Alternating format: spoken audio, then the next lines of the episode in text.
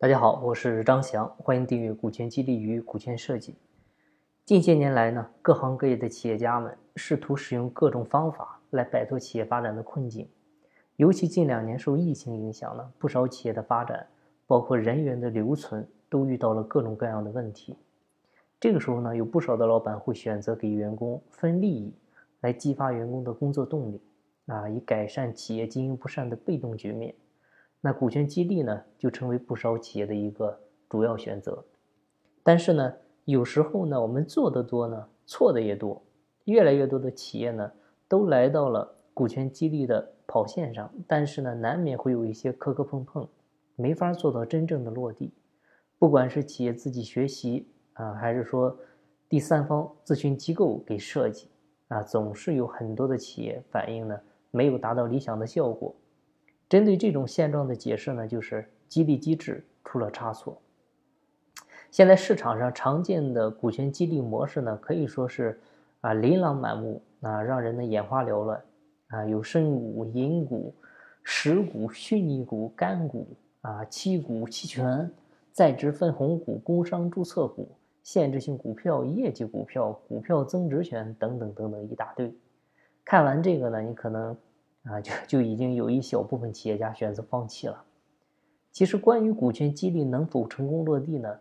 除了搞清楚企业自身的情况之外，啊，只需要搞清楚这三种基本的模式，啊，从本质上理解清楚几个设计要素，其实呢，呃，把这个弄透之后，你就可以活学活用了。那哪三种模式呢？其实就是干股、期权，还有实股。其他的地方呢，其实都是万变不离其宗，都是在这三种模式上稍加改动啊或者调整啊，你就可以拿来用。那简单说明一下股权激励的三种基本模式。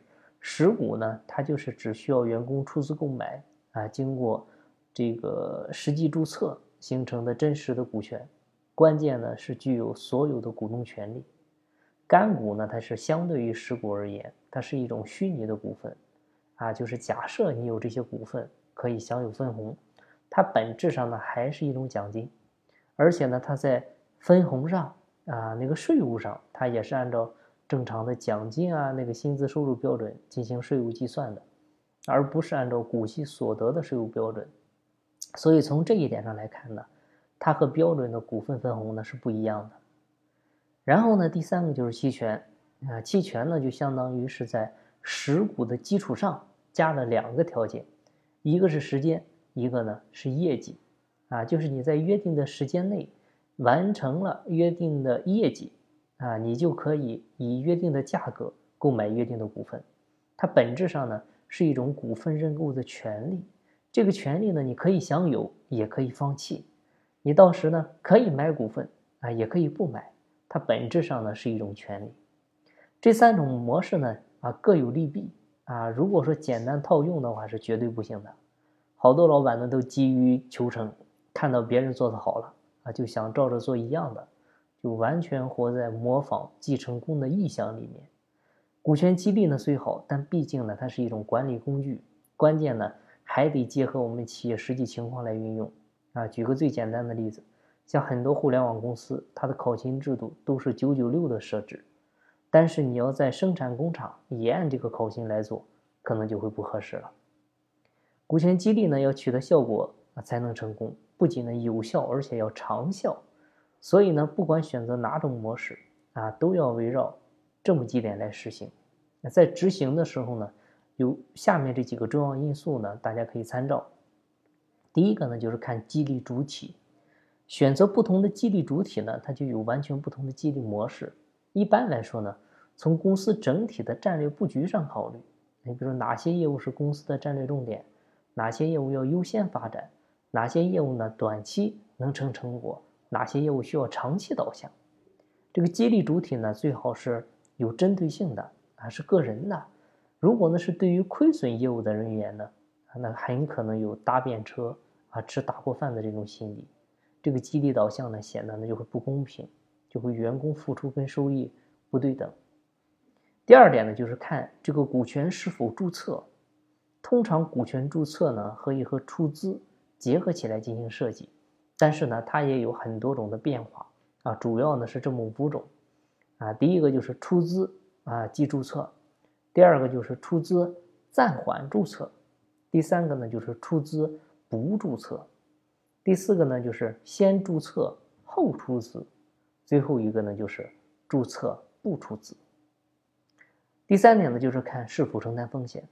从理论上来说呢，股东啊是应该按照出资额为限承担亏损的。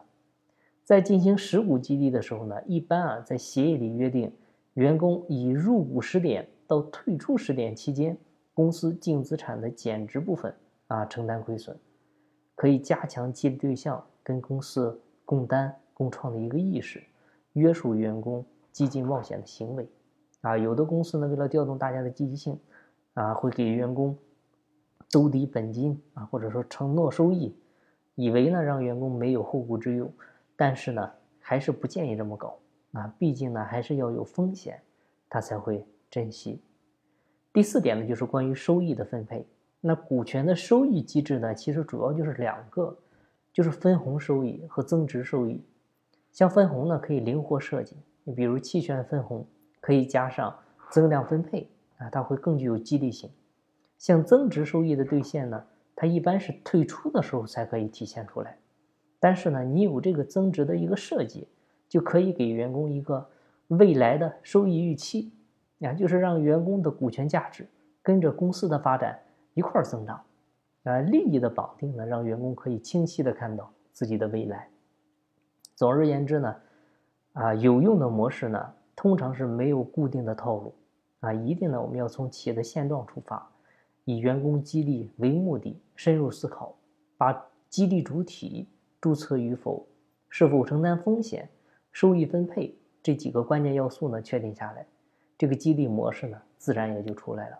而且呢，一定是适合自己公司发展的模式。好，今天的分享呢就到这儿。有更多股权或者管理方面问题，欢迎加我微信详细沟通。金不在西天，金在路上。我是张翔，下期再见，拜拜。